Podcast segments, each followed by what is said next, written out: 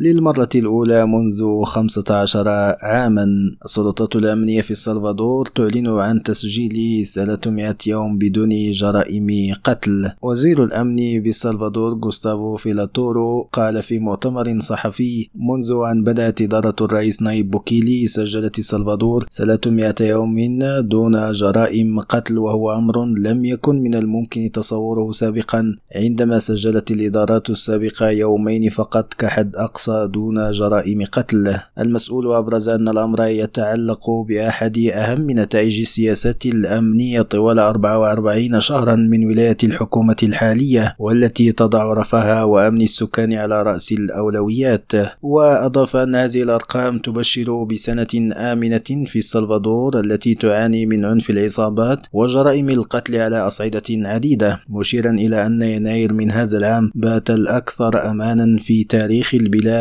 وتشن الحكومة السلفادورية حملة ضد عنف العصابات أسفرت منذ فرض حالة الطوارئ الوطنية في مارس الماضي أسفرت عن اعتقال أكثر من 63 ألفا من أفراد العصابات. هذا وكان الرئيس بوكيلي الذي أطلق الحملة قد أكد في تصريحات سابقة أن السلفادور أصبح لديها أدنى معدل جرائم قتل لكل مئة ألف نسمة في الأمريكيتين. عماد حقير راديو léxico.